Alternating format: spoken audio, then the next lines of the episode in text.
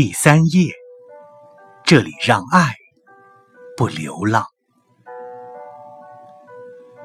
这里是夜读，今天来读一篇关于流浪动物的故事，呼吁大家用领养代替买卖。每天为你更新睡前美文，不见不散。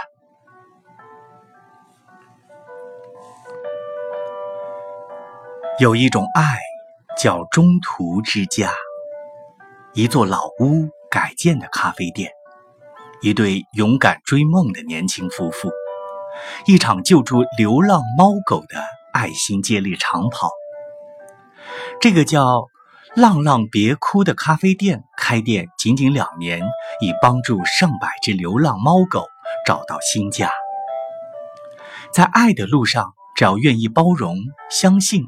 忍耐、盼望，并且保持愿意学习和互相了解，这就是幸福，这就能走得长远。狗是人类忠实的朋友，猫是人类崇高的主人。随着现代化的发展，伴侣动物正以空前绝后的重要性存在于你我之间。它们成了我们重要的家人。就一只浪浪不能改变世界，但他的世界却从此改变。